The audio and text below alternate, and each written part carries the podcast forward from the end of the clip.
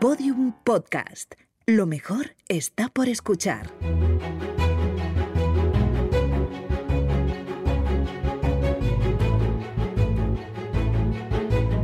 Historia de España para selectividad. Un podcast de Juan Jesús Pleguezuelos.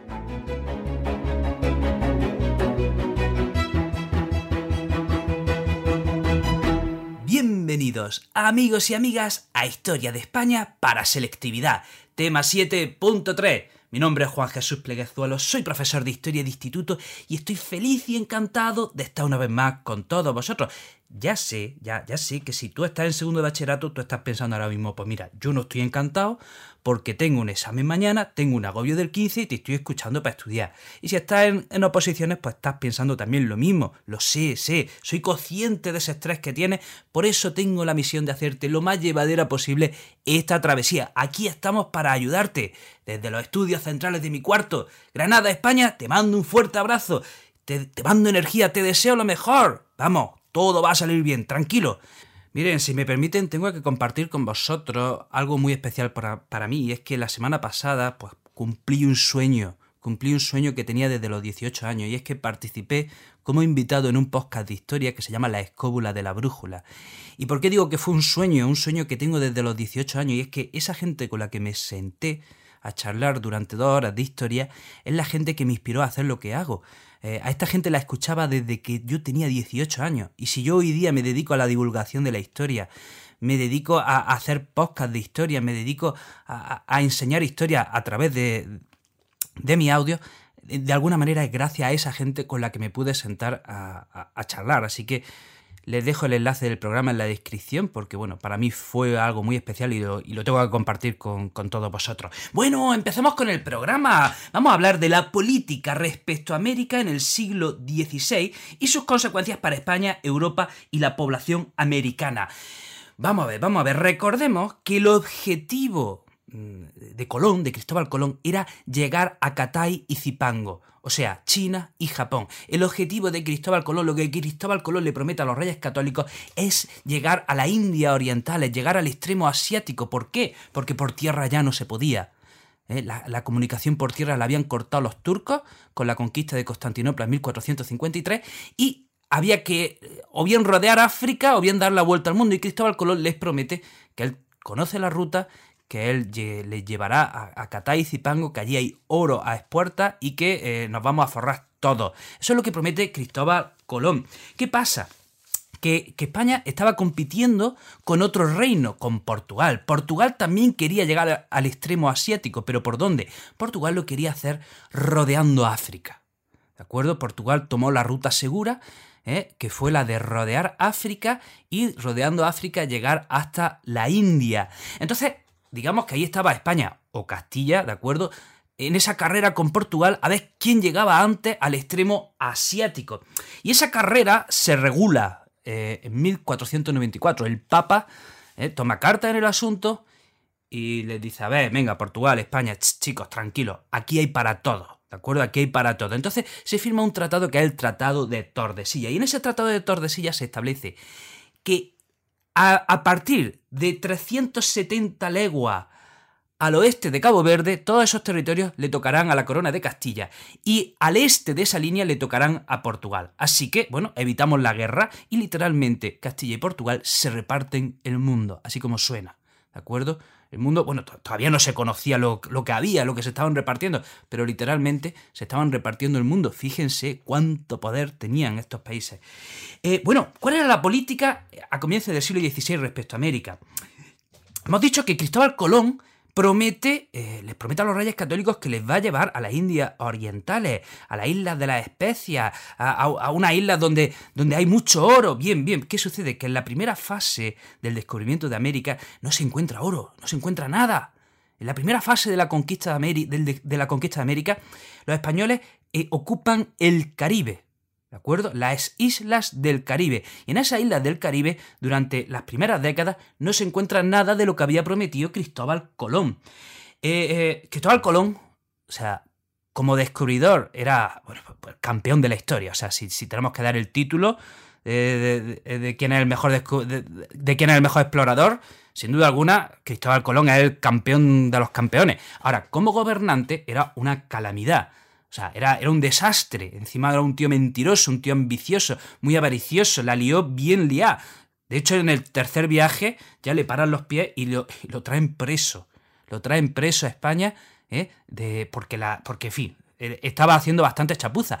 Y en el cuarto viaje que hace Cristóbal Colón, los reyes católicos le dicen a Cristóbal Colón, mira, te dejamos que vuelva al Caribe, pero lo de las capitulaciones de Santa Fe te olvidas. ¿Eh? Tú ya mm, de las capitulaciones, de todo lo que dijimos, de todo lo que firmamos, de eso te olvidas porque no lo mereces. Así que en, este cuarto viaje, dedícate a buscar el paso a Asia.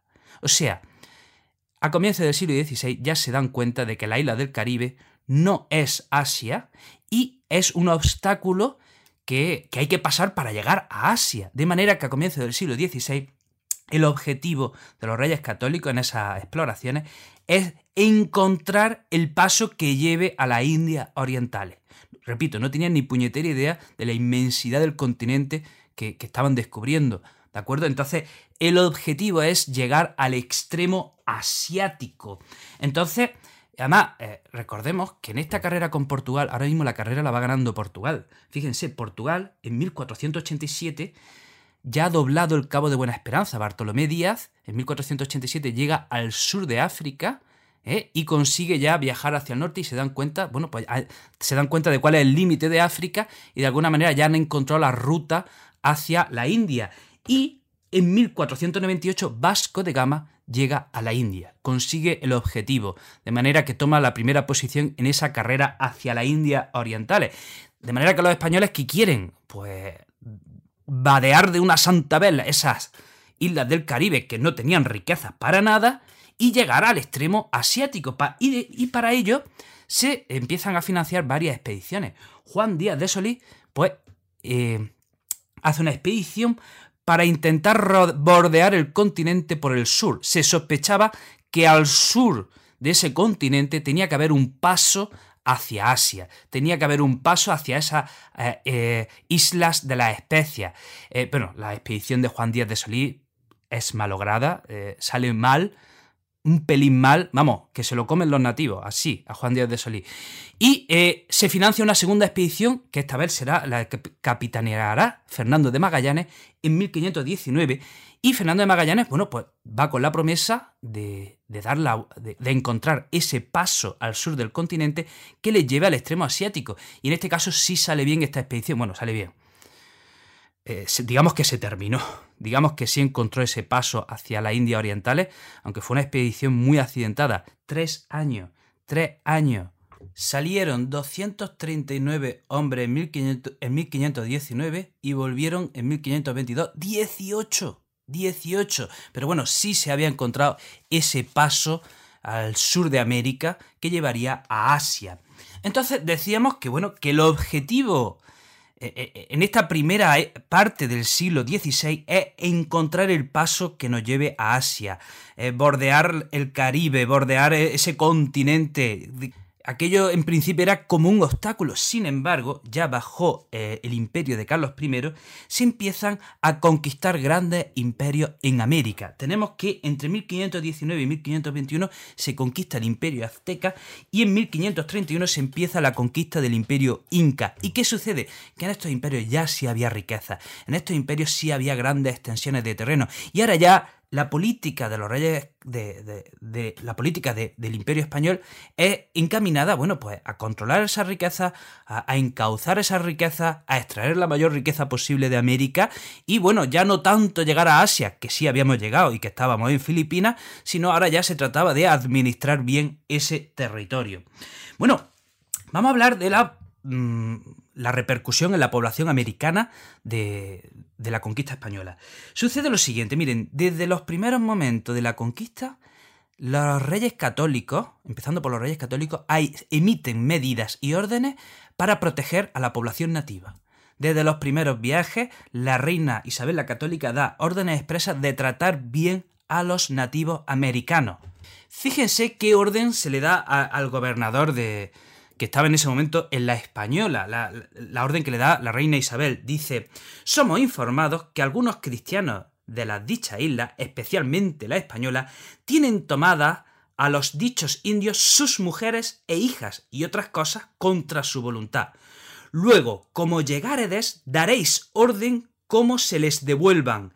Y si con la India se quisieran casar, sea de la voluntad de, los, de las partes y no por la fuerza. O sea, ya la reina Isabel la Católica eh, está diciendo que no, que no, que los españoles no pueden coger mujeres porque sí, ¿eh? y que si se casan con una india, que sea con consentimiento, que sea con consentimiento de ambas partes. ¿eh? O sea, la reina Isabel la Católica considera a los nativos desde el primer momento súbditos de la corona de Castilla y como súbditos que son, pues no se puede abusar de ellos ni se les puede esclavizar, de manera que en 1500 ¿eh? se prohíbe expresamente esclavizar a los nativos. ¿Eh? Cristóbal Colón, como no encontraba oro, ¿qué fue lo primero que pensó? Ah, pues esclavizamos a los nativos. Bueno, pues no, la reina Isabel la Católica dice que en 1500, en el año 1500, que no se pueden esclavizar. Pero, atención, atención. Resulta que en el Caribe había un pueblo que son los taínos y había otro pueblo que eran los caribes. ¿Qué pasa? Que cuentan los cronistas que los taínos eran gente muy mm, pacífica, muy cariñosa, eh, que nada violenta, ¿eh? Eran gente mansa, era gente que, no, que no quería problemas, que no, quería, que no practicaba nada la violencia. Sin embargo, había otro pueblo que eran los caribes, que eran directamente caníbales. Practicaban el canibalismo. Y a menudo los caribes capturaban a los taínos y se los comían. Bien, entonces hemos dicho que en el año 1500 la reina Isabel prohíbe la esclavizar a los nativos, pero les dice, oye Isabel, un momento, no podemos esclavizar a nadie. Isabel, no, a nadie. ¿Y a los caribes podemos esclavizarlos? ¿Y saber por qué? oye, es que los caribes se comen a personas. Y claro, un caníbal directamente eh, era, no es considerado persona. Entonces la reina Isabel da permiso a los españoles para que sí esclavicen a los caribes. Porque estos eran, pues eran animales. O sea, comerse a otra persona, eso no, no, no es humano, ni mucho menos, vamos, no, no merece consideración. Entonces, si hay permiso para esclavizar a los caribes. ¿Qué pasa? Pues ya está, ya tenemos hecha la ley, hecha la trampa. ¿Cómo diablos se distingue a partir de ahora a un taíno de un caribe? Pues a partir de esta ley, todos los mm, taínos serán considerados caribes y bajo esta trampa los españoles empiezan a, a esclavizar a, los taínos, pero claro, dicen, no, no, si son caribes, son caribes, pero ¿quién, quién, qué autoridad iba a poder controlar si ese esclavo era un taíno o era un caribe, ¿no? Conforme se va expandiendo el territorio, conforme se expande la conquista, eh, se pone en marcha una institución que venía ya de la reconquista. Resulta que en la reconquista, cuando los cristianos tomaban tierra a los musulmanes, eh, ¿Qué se hacía? Bueno, pues se, hacían lotes de tierra y se les encargaba, pues se les daba un noble y este noble tenía que cuidar esa tierra con los campesinos que allí estuvieran y pagar una renta, etc. Y esta institución se intenta llevar a América. ¿Cómo se llama esta institución? La encomienda. Entonces, eh, se empieza a dividir la tierra allí eh, conforme se iba conquistando y se les reparte a los españoles y estos españoles tenían bajo esa tierra a unos indios que tenían que trabajar la tierra. Pero ojo, desde el primer momento, de nuevo, se pide que a esos indios se les dé un salario justo, se les trate bien, eh, se les evangelice, que no se les esclavice. Había órdenes expresas para que en esa encomienda los indios tuviesen un trato digno. Pero en la práctica, ¿qué sucede? Que en esa encomienda se convierte, se convierte la esclavitud de manera encubierta.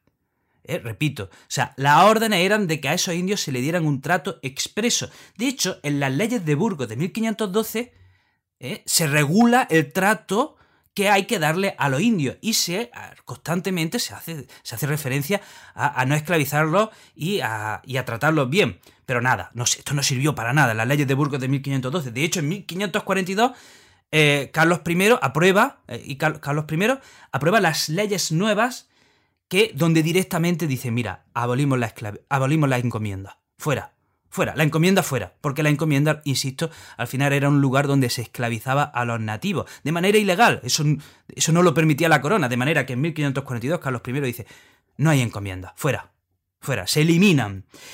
¿Qué pasa con la población nativa? La población nativa es, bueno, cae, cae en picado a la llegada de los españoles. Ojo, ¿Por qué caen picado? Porque los españoles llevaban un arma secreta de la que ellos ni, de, la que ni ellos eran conscientes. Y es que eh, llevamos enfermedades. Pasa que en Europa la alta concentración poblacional y el contacto con los animales ha provocado numerosas pandemias. Las peores epidemias de la humanidad vienen del contacto con los animales, porque los animales, las enfermedades de los animales mutaban y se eran traspasadas a los hombres. ¿Y qué pasa? Que de todas esas epidemias, los, europeos ya teníamos anticuerpos. Eh, ¿Cuál era la enfermedad más mortífera, más temible? La viruela. Entonces, ¿qué sucede? Que los españoles llevamos enfermedades a América para los que los nativos no tenían anticuerpos y causamos auténticos estragos de manera involuntaria. De manera involuntaria. Los españoles no sabían que estaban llevando la enfermedad de la viruela, por ejemplo y, o el sarampión que arrasó, que, causó estrago entre la población. ¿Qué más pasa entre la población nativa? Hay un proceso de aculturación, o sea, la población nativa casi casi abandona, bueno, es forzada a abandonar su cultura y su religión y a adoptar la cultura europea y católica. ¿Cómo controló eh, la corona española pues, toda la política respecto a América? A través de la Casa de Contratación que se creó en Sevilla en en 1503 y a partir de ahí Castilla tuvo todo el monopolio comercial con América. Y bueno, era tan importante eh, el territorio americano que en 1524 se crea el Consejo de India, ¿vale? Para tratar todos los asuntos referentes a América. Eh, ¿Qué más tenemos que decir? Bueno, que todo el oro y la plata que llegó de América, de alguna manera impidió que en España se crease una industria, porque bueno, si la riqueza ya nos venía de fuera, ¿para qué crearla nosotros? Entonces, no se creó una industria. Además, pues todo, ese oro y esa plata pues, iba destinado a financiar guerras, guerras y más guerras. O sea, esa riqueza no llegó a repercutir en el bienestar de la población española. Hay que decir que toda esa riqueza que llegaba de América, bueno, impulsó un mercado mundial. Impulsó el mercado mundial y desplazó el eje del Mediterráneo al Atlántico. Y ya nunca más volvería al Mediterráneo. A partir de ahora, todo el comercio se focalizaba en el Atlántico. Bueno, hasta aquí, amigo y amiga, el programa de hoy. Te recuerdo que puedes seguirme en mis redes sociales, puedes seguirme en Facebook, Juan Jesús Pleguezuelo, puedes seguirme en Instagram, el profesor inquieto, en TikTok, el profesor inquieto, o en Twitter también, el profe inquieto. Te mando un abrazo enorme, te deseo lo mejor y te espero en el próximo programa. Todos los episodios y contenidos adicionales en podiumpodcast.com. También puedes escucharnos en nuestros canales de Spotify, iTunes, iBox y Google Podcast y en nuestras aplicaciones disponibles para iOS y Android.